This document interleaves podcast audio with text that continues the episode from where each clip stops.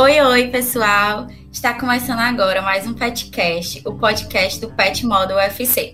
Eu sou a Mariana e hoje temos como convidadas duas mulheres incríveis, cada uma com um ponto de vista diferente, mas complementar, sobre processos criativos. A Manuela Medeiros e a Larissa Figueiredo. Boa tarde, gente. Como é que vocês estão? Boa tarde, boa tarde, Mari, boa tarde, professor. Boa tarde, Larissa, boa tarde, Mari. Bom, é, eu queria só que vocês se apresentassem rapidinho, né, para a gente poder caminhar nosso conversar. Bom, gente, prazer, eu sou a Larissa Figueiredo, mas pode chamar só de Lari, eu sou aluna do curso Design de Moda, estou no oitavo semestre, quase formando, é, e hoje eu trabalho como ilustradora e como designer de estampas, e a gente está aqui, né, para ter nossa conversa sobre processos criativos. Muito obrigada pelo convite, Mari. Obrigada também pelo convite, Maria Samonella Medeiros. Sou professora do curso Design Moda, UFC. É, e também trabalho com criando, dando consultorias, tenho várias experiências assim nessa, nessa área de criar produtos de moda. Bom, gente, criatividade, né? Processos criativos. Todo mundo é criativo, porque assim, todo mundo acha que não é criativo, né? Mas a gente sabe que não é bem assim. O que, que vocês acham? Todo mundo é criativo. Assim, todo mundo nasce criativo. Acho que nem todo mundo é, continua é. sendo criativo. a criatividade é algo que tem que ser alimentada. Né? Se você vai lá e não você, você planta uma flor, você, você nasceu uma flor linda, mas se você não regar, aquela flor vai morrer. Assim é a nossa criatividade. A gente precisa, a gente nasce criativo. Enquanto crianças, somos muito criativos, é tanto que uma criança, se ela não souber o nome de um carro, o nome de algo que não esteja ainda no vocabulário dela, ela vai juntar duas palavras né, para se comunicar com aquilo. Então, ela é muito criativa para resolver problemas quando a gente é criança. Com o tempo, se a gente não exercitar, não cultivar essa criatividade, a gente vai perdendo. Então, assim, a criatividade, potencialmente, todo mundo é criativo. Mas, assim, quanto mais você se alimentar, quanto mais você cultivar, quanto mais você ver obras, se alimentar de cultura, alimentar sua sensibilidade, né, ver mais imagens, ler, se informar, olhar obras de outros, estudar o processo criativo de outros artistas. Então, quanto mais esse alimento diário, mais criativo, mais, mais soluções inovadoras e rápidas você vai conseguir alcançar. Então, assim, não é que não é que as pessoas não sejam criativas, mas ela pode estar com a criatividade não tão aflorada por conta dessa falta de estímulo. Então, assim, é algo que você realmente precisa estimular para ter. E assim, eu acho que muito hoje em dia pega porque às, às vezes a pessoa acredita muito realmente que ah, um processo criativo, na verdade, é você estar tá aqui olhando para o nada e acende a lanterninha aqui em cima, a, a luzinha em cima da sua cabeça. E a ideia, pá, pronto, está divinamente perfeita, está preparadíssima. E não, não é bem assim. Tem todo esse, como se diz já o próprio nome, né, processo que vai gerar aquela, aquele resultado que é, é criativo, que é, é, que chama a atenção, que, que tudo isso. E eu acho que o que dá medo nas pessoas hoje em dia é justamente de às vezes você ter receio se você está sendo criativo ou se você está copiando alguma coisa, se você está plagiando a gente sabe que copiar e plagiar realmente é uma coisa nítida, mas às vezes ainda assim restam algumas dúvidas. Por exemplo, a gente se cerca de informação, se cerca de inspiração. E às vezes eu fico, nossa, eu usei a flor desse outro desenho aqui no meu desenho. Meu Deus, será que eu estou fazendo uma cópia daquele desenho que eu vi como inspiração? E Lari, tu que faz estampas e tudo, tu pensa muito isso também? Como é? Eu penso, mas lógico, a gente, né, como artista, a gente fica um pouco preocupado com essa coisa de cópia e de respeitar o processo do outro, né? A gente criar coisas sim, mais sim. autorais. Mas ao mesmo tempo, eu acredito que tudo hoje que a gente cria, de certa forma, é uma releitura do que a gente já, já vive, do que a gente já viu. porque hoje a gente tem muita informação, muitas referências de tudo, então eu acho que é muito da gente saber separar as nossas referências, saber procurar procurar em locais alternativos, talvez, né, se eu quiser uma ideia um pouco mais diferente. Mas não é aquela coisa copiar na, na cara dura, sabe? Eu acho que é mais Sim. a gente processar essas informações, dar um pouquinho da minha identidade naquele projeto. Eu acredito muito nisso. É, e a, as ideias, elas estão no ar, né? Eu, eu costumo dizer isso. As ideias estão no ar, é de quem pegar às vezes, assim, eu já passei um, um, trabalho numa turma e falei assim, o problema para e dividir a turma em equipes, para que as pessoas pudessem solucionar aquele problema de uma forma criativa. Essas equipes foram foi uma coisa ao vivo, elas não viram o que cada uma estava pensando e umas duas dessas equipes tiveram a mesma a mesma ideia, na mesma ideia criativa. E aí, assim, foi ótimo para tocar nesse assunto em sala de aula. Que eu disse assim: olha, não Imagina. tem como a equipe acusar a outra de ter roubado a ideia, de ter plagiado, né? Porque assim, vocês viram aqui que uma estava na ponta da sala, outra estava na outra. Mas por que que isso acontece? Né? Porque a gente tem as mesmas referências, gosta das mesmas coisas e acaba que você coloca em prática aquilo que você vê, é um somatório do que você vê. Então, às vezes, assim, mesmo que involuntariamente, a gente acaba reproduzindo modelos que a gente já viu. Então, se a gente realmente está com um projeto que a gente precisa fugir de tudo que já foi feito, o ideal é a gente proteger a nossa mente, não, não olhar mais nada naquela materialidade. Porque na hora que você olha, sem querer você reproduz, mesmo que indiretamente. Então, o resultado se torna muito mais inovador, muito mais diferente quando você não segue o modelo as pessoas assim acabam que, que confundem o que é imagem de referência, o que é inspiração, do que é cópia. Mas assim, quando a gente busca imagens de referência, o ideal é que a gente não faça essa imagem de referência, essa busca pela mesma materialidade, porque se realmente você buscar pela mesma materialidade, como a Lari está falando, o que você vai criar vai ser mais do mesmo. Né? Se você bebe de outras fontes, você é mais fácil de chegar na inovação. Claro que depende do objetivo, do problema de design que você tem em mente. Se você tem um problema de design de fazer uma coleção super comercial para uma marca de atacado, que é um produto escalonável, né? Você precisa dessa inovação toda. Né? Você precisa inovar, você precisa ser coerente com o que o público-alvo quer. Você precisa trabalhar com dados, com planilhas que a empresa vai dar, do que realmente funciona, do que tem de quantas peças você vai ter que produzir. É, tem algumas, algumas questões assim técnicas que você precisa seguir, porque aquilo, como é produzido em larga escala, você não pode dificultar um acabamento, porque aquilo é feito em grande, senão aquilo vai impactar no preço. Então, dependendo do contexto, você vai buscar realmente imagens da concorrência, imagens das coleções anteriores e a sua criação vai ser um pouco de recorte disso, porque aquilo não, não tem a necessidade de fazer uma ruptura muito grande. Não, pelo contrário, você tem que ser funcional e seguir uma lógica de mercado que já está dando certo. Então depende muito do, dos objetivos, assim, que você precisa resolver, qual é o problema de design que lhe foi passado, para você entender como você vai trabalhar essa pesquisa, como você vai filtrar essa pesquisa. E assim, é, falando essas questões das pesquisas e tudo, né?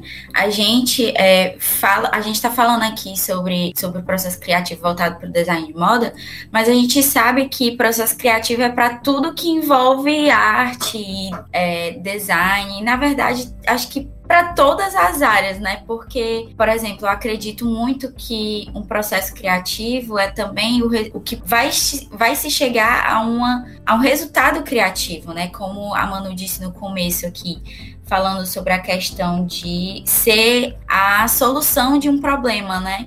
A gente vê que a gente vai em museus, a gente vai em, em a, apresentações, desfiles e tudo, e a gente fica pensando assim, nossa, isso aqui é muito bonito.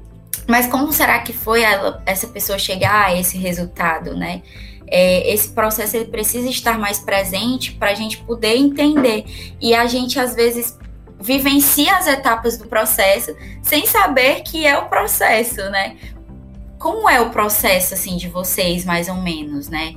É, o que que acontece, quanto tempo leva? E é diferente entre uma, uma criar tipo só uma arte específica para uma arte para maior amplitude, por exemplo, uma coleção e tudo mais. É, existe essa diferença, é, como a Manu falou, é, dependendo do objetivo da, da coleção ou do projeto no geral, a gente vai ter processos criativos diferentes e tempos de dedicação diferentes também. Eu já estou mais acostumada a trabalhar, por exemplo, para projetos que me exigem um pouco mais de um tempo mais rápido, né? Eu, eu trabalho mais para com projetos mais mercadológicos mesmo, assim, não, ou seja, não me exige tanto essa inovação, assim, essa ruptura toda. Então, o meu processo criativo ele já me exige que eu seja um pouco mais rápida, mais assertiva nas pesquisas das minhas referências. Então, é, eu já aviso, por exemplo, as minhas estampas, já pensando no público daquela marca, conhecendo as coleções passadas, vendo o que é que está vendendo, o que é que não está vendendo, o que é que foi feito antes. E a partir disso, eu vou separando as minhas referências nos lugares, nos lugares certos. É, depois disso, a gente tem a, a separação de temas, de, de, elementos, escolhas de cores. Eu me utilizo muito da, de uma técnica chamada pivô, que a gente aprende na, na faculdade, que a gente se alimenta de imagens, de pequenos recortes e vai criando a partir disso. Um pivô de cor, um pivô de textura, de, de traçados e por aí vai. E isso varia muito, sabe? É, o meu processo criativo, depois disso, ele é muito intuitivo. Então, eu sigo uma regra, assim, apenas mesmo na, nessa parte de pesquisa, que é um processo que eu realmente preciso entender com o que é que eu estou lidando para depois criar. Mas não é uma coisa totalmente engessada, sabe? Isso, Lara, e o meu também é, é, um pouco parecido com o seu, assim, nesse sentido. Eu acho que nenhum processo criativo, se a gente fosse falar aqui, se a Mari estivesse entrevistando 10 pessoas, eu acho que as 10 iriam falar 10 processos totalmente diferentes, né? Mas algumas etapas desse processo, a gente ia dizer, nossa, acontece a mesma coisa comigo.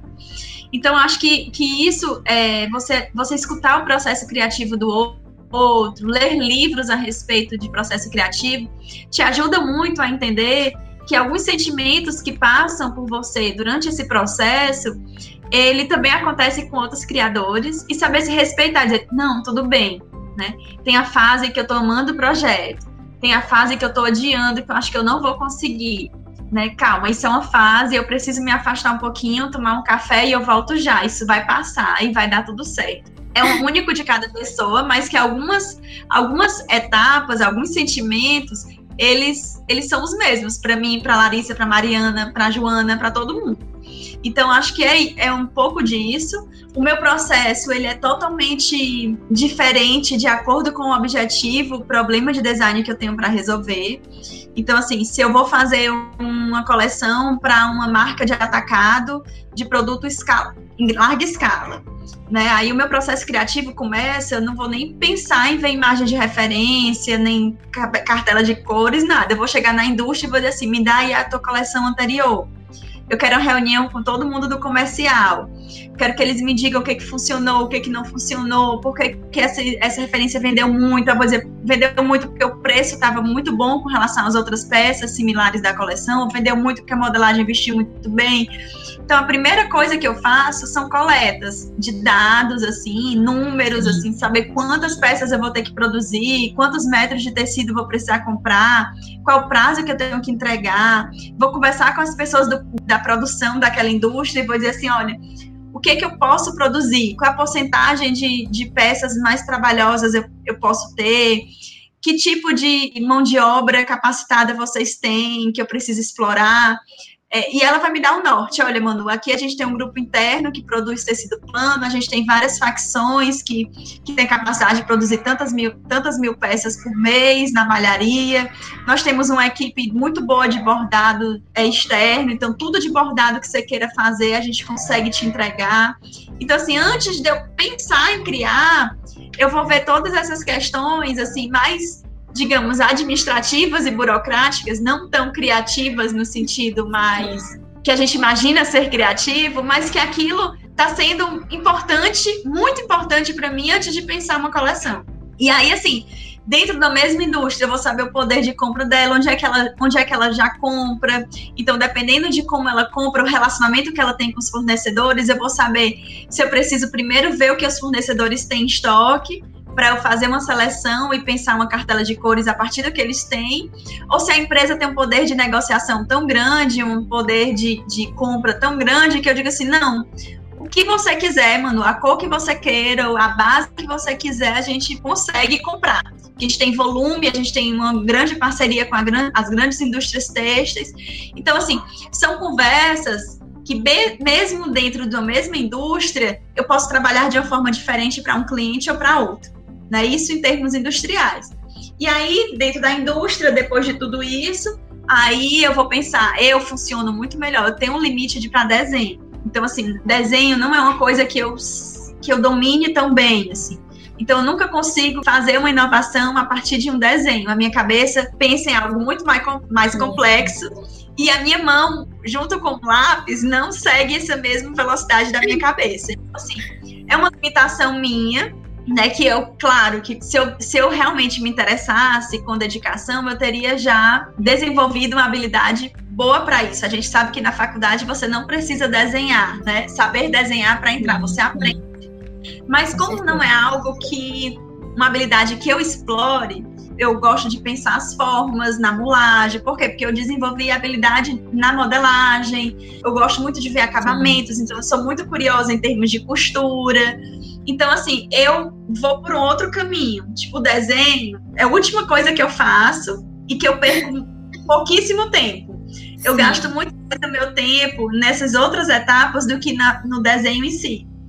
Então, assim, depende muito. Aí, se eu, por exemplo, eu também trabalho com criação de noivas, de vestidos de noivas. Então, já não é no contexto de uma indústria, já é no contexto individual de uma pessoa. Então, a Mariana vai vir para o atendimento comigo e em uma hora, no total, eu conversei com ela sobre o casamento dela, eu sei como é que vai ser o casamento dela. Eu perguntei se ela tinha imagem de referência. Provavelmente a Mariana vai chegar com o celular com um monte de imagens de referência de vestidos. Com eu vou perguntar para Mariana é, o que, que funciona para ela, né? E aí, dentro do que eu vou pesquisando, do que ela quer e de, do estilo do casamento dela, aí eu vou dizer assim: olha, Maria, eu sei que as, im as imagens que tu me passou é nessa linha de vestido, linha estética. Mas ela, assim, para o teu casamento, que vai ser de dia, na praia, eu acho que a gente pode dar uma enxugada, ser uma coisa um pouco mais leve do que as referências, para melhor se associar com o seu com o estilo do seu casamento e tal, porque a Mariana, ela não Nossa. quer só que eu, Manuela, faça exatamente o que ela quer ela está me contratando como uma profissional com respaldo, que ela confia, então ela também quer ver a minha opinião. Então, assim, existe toda essa questão do processo criativo. Tipo assim, eu escuto o que a Mariana quer, mas eu também dou a minha opinião e faço alguns ajustes. E aí eu faço na, na hora com ela um desenho, diz assim, Mari, olha, acho que isso aqui é uma proposta que vai funcionar muito para você e tal, e tal, e tal, por isso, por isso, por isso. E a Mariana vai dizer, Manu, mas eu não, não gosto de manga longa, e tu fez uma manga longa, eu queria uma manga mais assim, aí eu vou lá, pago, faço com ela. Mas assim, eu não, eu não coloco no papel, no processo, exatamente igual uma referência que ela, que ela me mostrou, ela me direciona até certo ponto, mas ela não fica dizendo assim, olha, faz uma gola desse jeito, porque ela não espera de mim isso, ela está contratando um design, então ela também quer que eu proponha uma coisa dentro de todo o meu toda a minha vivência, toda a minha experiência. Então, assim, é um processo criativo diferente quando eu estou lidando com uma, com uma pessoa do que quando eu estou lidando no contexto industrial. Até porque nesse contexto industrial também é uma, uma criação coletiva, sabe? final, eu nem, eu nem digo que a coleção foi toda feita por mim, porque no decorrer dessas coletas, a gerente da loja me dá um direcionamento de linha estética. Então, ela também está criando junto. Né? Na hora que eu vou e troco uma ideia com a modelista, ela também está criando. Então, assim, é uma obra coletiva no qual eu tenho um peso maior de decisão, porque eu tô, estou gerenciando, eu estou nessa função de coordenar, e como obra coletiva é importante ter a figura de uma pessoa um poder de decisão maior para que, que, que as, as reuniões não sejam discussões intermináveis, né? Não tenham briga de ego, dizer assim, ah, não, a ideia tem que ser essa, porque tem que ser essa. No geral, esse, esse processo criativo de moda, quando é coletivo, no ambiente é, acadêmico, é bem mais desgastante do que no ambiente profissional. No ambiente acadêmico, todo mundo está em pé de igualdade, então todo mundo vai receber a nota, não tem ninguém coordenando né? Não tem ninguém que dá a palavra final. Se tem uma pessoa que tem essa postura, os outros ficam até assim achando, ai, fulana de tal só quer que a ideia dela prevaleça. Então é uma coisa é. assim muito mais difícil de funcionar do que na prática. Na prática, você precisa ter uma, um ambiente é, amistoso, né, um ambiente confortável em que as pessoas, todas as pessoas envolvidas se sintam confortáveis de dar opinião, de emitir opinião, né? Todas as pessoas que trabalharam comigo tinham total liberdade, elas falavam até assim, Manu, eu te admiro, mas nessa nessa peça aí tu viajou, coisa feia que tu criou. Elas sempre tiveram liberdade para dizer isso, entendeu? E eu dizia assim, foi mesmo, não sei onde é que eu tava com a cabeça. E eu também sou humilde para receber uma crítica. Então, assim, uma obra coletiva é tem que ter. Também. Você, você ter a essa liberdade, sabe? Isso. E assim, ao mesmo tempo, tem algumas vezes é, as pessoas dizem a opinião e eu digo assim, não, né? Eu quero mesmo assim, porque eu acho que vai funcionar. E aí eu digo assim, gente, confia em mim, vamos, vamos seguir essa ideia, pode ser que dê certo. Né? E aí a equipe toda vai junto, porque em alguns outros momentos já aconteceu isso e no final deu certo. Então, assim, é, esse trabalho em equipe, ele. ele é o confiar, né, na equipe. Ele, ele, requer uma afinidade muito grande entre os membros, uma, uma cooperação muito grande entre todos os membros. E ele funciona assim, no final a coleção não é só minha. Né? Não é justo eu levar só os louros daquela coleção. É uma coleção de todos. E aí eu sempre falo também, quando as pessoas dizem assim, Manu, tu viajou nisso, né? Tu fez uma coisa que não foi legal. Tipo, eu erro pra caramba, entendeu? É normal você errar. E quanto mais inovação você quer, mais fácil de errar. Se eu vou reproduzir o que já tem no mercado, minha chance de erro é bem menor. Mas se eu quero subverter materiais, se eu quero usar aquela malha de uma outra forma que, que nunca ninguém usou, então corre o risco de ficar algo incrível e corre o risco daquilo também não funcionar.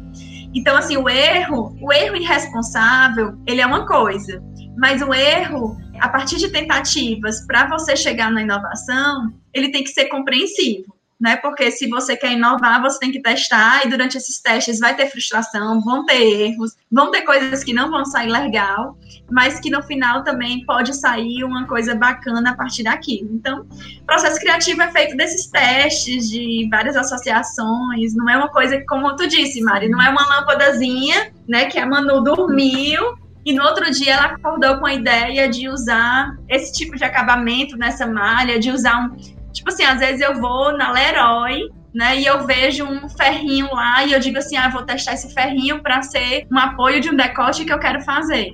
Né? E isso você tá você vai testar, você não sabe se vai dar certo. Né? Então, se a gente vê a alta costura, né, que tem muita inovação, ela tem muita subversão de materiais, ela tem materiais que são usados para outros fins que o design utilizou para aquele. Então, quanto mais inovação, mais testes, mais erros podem acontecer, mais soluções podem ser encontradas a partir disso. E Manu, certeza. aproveitando esse, esse gancho da Manu agora aqui, sobre testes, eu falando aqui como aluna, que, quero dizer pra, pra gente, né, pra nossa classe, que é muito importante a gente fazer esses testes, ter essas vivências enquanto a gente tá aqui na faculdade. Porque a gente tem muita liberdade para isso. E processo criativo se trata justamente disso sabe? Da gente percorrer novos caminhos e testar novas coisas até a gente chegar numa ideia bacana, num projeto bacana. E testar outros materiais, testar novas técnicas que a gente ainda não testou, por mais que a gente não goste, mas a gente sair um pouco dessa linha de abandonar um pouco o meu gosto pessoal e me tornar, me, me posicionar ali como criador com a mente aberta. E me dar essa possibilidade de testar novas coisas, de viver novas coisas, né? Com certeza. É, não dá pra, não dá pra ter preconceito e pré-julgamento. Não dá pra dizer assim, ah, eu acho isso cafona, eu acho isso brega. Isso é uma linguagem que nem o designer era para usar. Porque, assim, é, é, tão relativo, né? Você não pode ter esses pré-julgamentos para sempre, né? Porque você precisa se permitir ter, ver outras possibilidades, sabe? De, de atuação. E hoje em dia, com a concorrência, né? É muito difícil você, você encantar as pessoas por algo que você criou. E você consegue encantar quando você realmente está livre de, de julgamentos e você consegue ter uma outra sacada, uma outra visão daquilo que as pessoas têm. A gente pensa muito na questão de quantidade de processos, gente. Olha isso, a gente está aqui conversando há meia hora só a Manu já disse aí uns três processos diferentes, uns três meios de processo diferentes. A Larissa veio com mais um. Então é realmente assim. A Manu até falou a questão de ter 10 pessoas, 10 processos diferentes. De fato, se em uma pessoa a gente conseguiu ver mais de um tipo de processo, quem dirá em várias pessoas em conjunto. E isso é que é muito bacana, né? A questão do por detrás do produto. E eu acho que hoje em dia as marcas as empresas elas estão chamando muito a atenção para esse lado, né? A gente foca muito nessa questão de mostrar todo o processo que foi para aquele produto chegar até o seu cliente final. E é isso que encanta mais ainda o cliente, né? É, eu acho que, além, para além da moda também, eu acho que a gente está vendo muito isso, as empresas estão trazendo o público mais para perto do, dos processos, aquela coisa dos bastidores, né? De, sim, ver sim. como é que acontece, porque talvez seja muito fácil você imaginar pegar um produto pronto, mas a gente não sabe como que foi aquele estudo, aquele, aqueles testes até chegar ao resultado com certeza a pessoa vai encarar de uma outra forma, vai até valorizar mais o trabalho quando ela se dá conta de, da caminhada toda, sabe? Né, esse processo criativo é como se fosse um labirinto. Se a gente não mostra esse labirinto, cheio de bifurcações, apropriações, erros, transformações, o outro fica achando que foi uma coisa muito simples, né? Foi muito rápido, às vezes não dá nem o devido valor àquele produto, àquele serviço que ele está adquirindo, porque ele acha assim, ah, no instante a Larissa fez essa estampa, ela deve ter um banco de dados, de imagens, ela juntou, às vezes até pede alterações. Tipo assim, até as alterações a pessoa acha que é simples. Por quê? Porque ela não sabe como é feito. É, eu, tenho, eu tenho vários trabalhos com artesãs e elas têm muito preconceito com design, sabe? As rendeiras de birro, por exemplo, elas dizem assim, ah, eu vou fazer uma parceria com a design e tal. Elas já ficam achando, ah, não vai dar certo. Por que, que elas têm essa visão? Por que, que elas acham que não vai dar certo? Porque vários outros já foram, já foram tentar desenvolver algum trabalho com elas, não buscaram entender como é o processo criativo delas, aí ficam querendo que elas façam, sabe, um desenho, ai, faz esse desenho aqui para mim. Não sabem que ela precisa de uma lógica de desenho, que a pessoa que faz a renda não é a pessoa que faz o gráfico. Então, assim, pede modificações que na prática não funcionam, que não, não são coerentes, não dá para ser feito. Então o design chega lá, não chega com a humildade e diz assim: olha, antes de eu te propor alguma coisa, eu quero te conhecer. Eu vou passar uma semana só te vendo trabalhar, para eu entender como é que você trabalha. Depois desse processo, eu vou ver o que, que eu posso criar de inovação a partir do que você, do que eu observei do seu trabalho. Você chegou com a humildade de primeiro entender o processo criativo dela, para depois propor uma inovação. Então, assim, você entender o seu processo criativo é um processo de autoconhecimento, você saber como você funciona melhor. Entender o processo criativo do outro é uma forma de empatia, até para você saber dialogar e chegar numa inovação conjunta dos dois. Então, assim, requer humildade, requer uma empatia, requer um, um momento de observação. Né? E do ponto de vista do consumidor final, entender o processo criativo daquela roupa que ele comprou vai dar um outro valor. Ele vai entender por que, que aquela roupa é mais cara do que a da feira, porque a pessoa que costurou foi, foi bem remunerada, porque o processo de criação foi mais demorado, porque teve uma inovação ali, porque a estampa é toda manualizada. Então, assim, entender o processo criativo tem vários objetivos. Mas a falta de conhecimento do processo criativo, ele te faz, enquanto criador, se angustiar, achar que você não é criativo, desistir, ficar depressivo, ficar achando que está com bloqueio, que nunca mais vai criar nada. Você não entender o processo criativo do outro, você começa a, a pedir coisas sem noção, você começa a desgastar esse trabalho que, que é coletivo, que não é só seu, e não é só do outro. E do ponto de vista do consumidor, você entendendo o processo criativo daquele serviço que está consumindo, daquele produto, te faz entender bem mais é, o valor daquilo, saber o que você está pagando é justo, se, né, se faz sentido para você, se você quer que aquela pessoa que fez aquele serviço ou aquela marca que fez aquele produto, você quer que prospere porque você acredita no, no processo que aquele produto passou. Então, assim, tem várias várias funções e só funções positivas esse conhecimento do processo de fato. a gente trabalha tanto, sabe, para criar uma coisa bacana para as pessoas e elas precisam ter realmente esse conhecimento, né?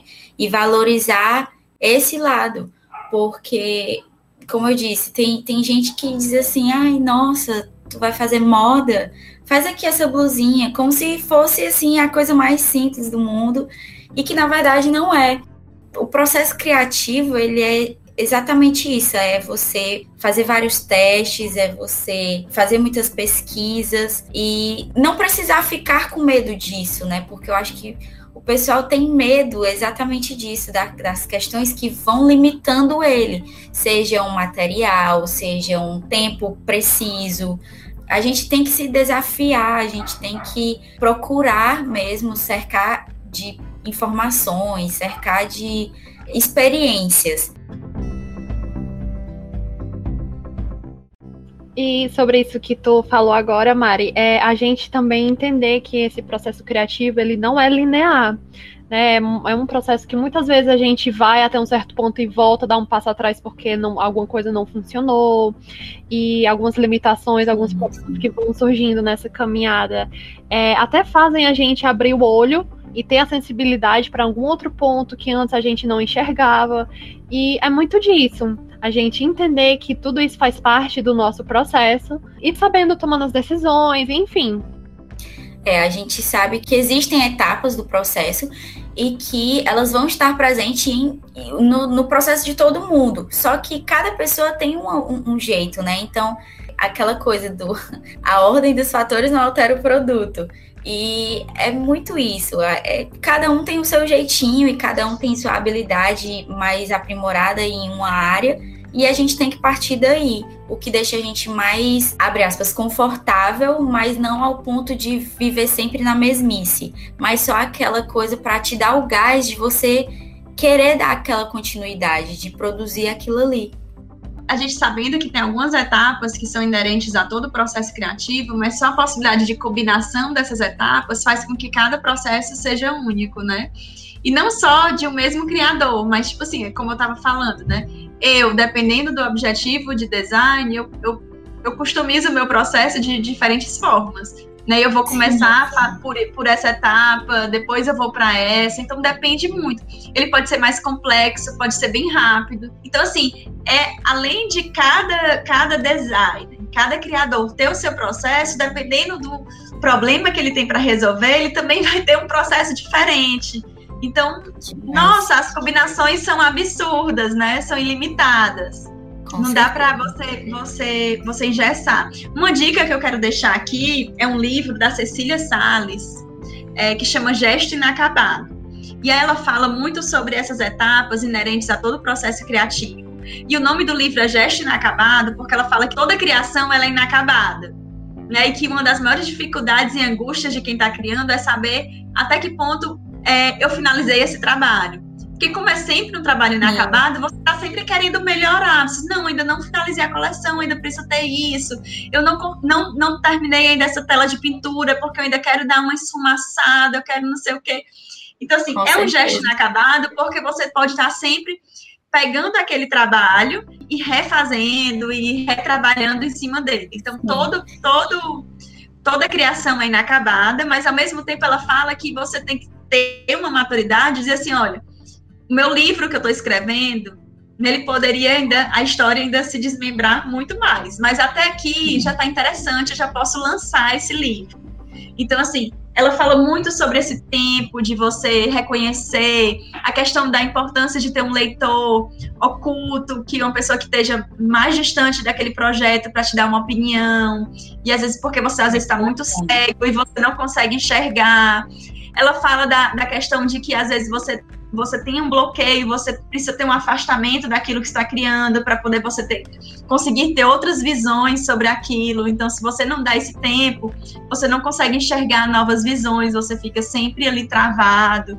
Então, ela fala de vários várias etapas. Não é um livro exclusivamente voltado para criação em moda. É uma criação, ela fala exemplos de, de escritores, de escultores, de pintores, né, de designers. Então, assim, é, é muito bacana você ver que não só essas etapas não só atinge os criadores de moda, mas todos os criadores em si, entendeu? Passam por essas etapas. E acaba que a gente se aceita melhor. E o crucial é você se autoconhecer, saber o que que funciona melhor para mim. É muito bacana saber o processo criativo da Mariana, né? Porque na hora que você escuta o processo criativo do outro, você também se alimenta de muitas inspirações, você vê como é que foi o cérebro da Mariana, foi foi transitando, como é que a ideia inicial foi transformada até chegar naquela. É muito rico você observar o trabalho do outro.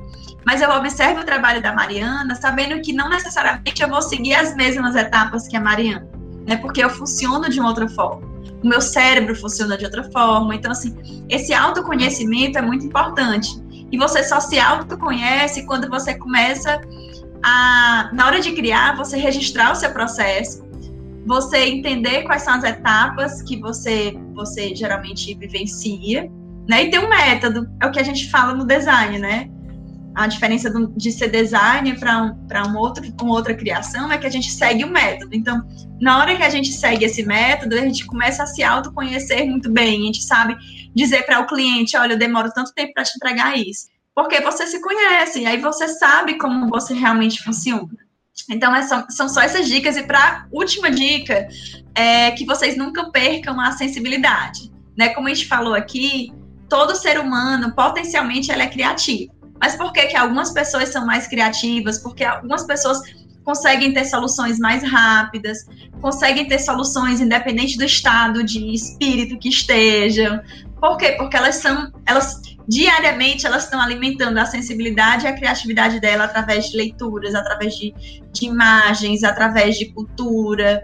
Então, assim, é alimentar nossa sensibilidade para o mundo. Para uma pessoa sensível, ela é capaz de estar tá atravessando a rua e ter uma inspiração através de uma flor que está no chão.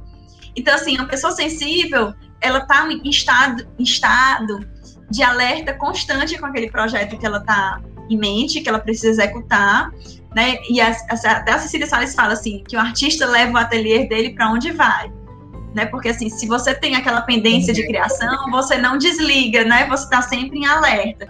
E aí, quando você tem essa sensibilidade aflorada, as ideias elas podem surgir realmente, não é do nada, mas assim, de, de, de situações que milhares de pessoas passam e nem percebem aquilo, você consegue perceber algo encantador a partir daquela, daquele fator do cotidiano e que muitas pessoas passaram e não viram nada.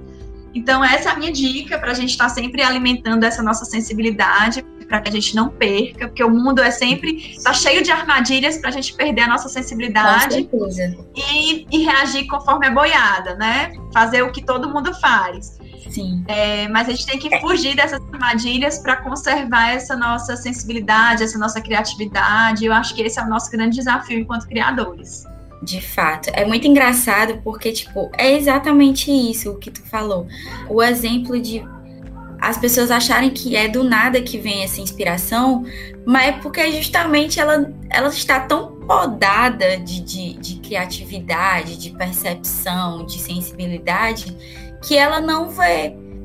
E eu acho que assim, as pessoas acham que a criação vem do nada também por conta dessa, dessa falta de entrega do processo criativo dos criadores. Então, assim, quando você não demonstra o seu processo criativo, o outro acha que foi super fácil mesmo. E eu acho que isso é fruto de muitos anos, assim. Essa cultura de mostrar processo criativo é muito recente. Então, por muito tempo, as pessoas não mostravam o processo criativo com medo dos outros copiarem. Então tinha aquela, aquela, aquela ideia de que você tinha que manter o segredo sobre como você cria as coisas. Hoje, como as informações elas estão abertas para todo mundo, a gente não tem mais esse medo, né? Aos poucos a gente está desmistificando essa ideia, assim, do, perante os outros. E a gente, tá, a gente desmistifica essa ideia de que a criação vem do nada, que foi super fácil criar, mostrando o quão difícil foi esse labirinto, quanto cheio de, de quanto a ideia se, se transformou e foi lapidada até transformar naquilo que está sendo entregue, sabe? Então, isso também é, uma, é um papel nosso, assim, de conscientização, de, de educar né, os outros com relação a isso. E eu quero também deixar dar uma dica aqui. Quanto a gente, né, que estamos aqui criando nessa posição de, de sempre inovar. Não vamos deixar de experimentar novas coisas, assim, não é só porque eu gosto muito de, por exemplo, desenho digital que eu vou me limitar a isso. Não vamos deixar que a gente mesmo criar essas barreiras, vamos um pouco desprender disso da gente e nos permitir criar outras coisas, testar novas, novas técnicas, novos materiais, misturar. E também eu, eu gosto muito de uma plataforma de, de pesquisa, quando eu não quero, por exemplo, me inspirar só em Pinterest, Instagram, essas coisas. É uma plataforma do Google chamada Google Arts and Culture. É tipo um museu online. E assim, tem, tem obras de, de vários períodos artísticos, de correntes artísticas, também tem esculturas, fotografias. Então, um acervo enorme de, de imagens e de documentos para você realmente se inspirar e sair um pouquinho das mesmas referências de sempre. Deem uma olhadinha depois. Mas eu nem sabia, eu já, já quero dar uma olhada em tudo. No livro, no, no na plataforma. Adoro. Bom, gente, tá chegando aqui o fim, né, desse nosso episódio bem criativo, muito bacana, foi realmente muito gostoso estar aqui na presença de vocês absorver essa quantidade de, informação, poder dizer um pouquinho da, da minha experiência, né, do meu pensar. E é isso. Muito, muito obrigada pela presença de vocês. É, vocês realmente são incríveis. Espero que a gente possa ainda fazer mais projetos juntas. E é isso.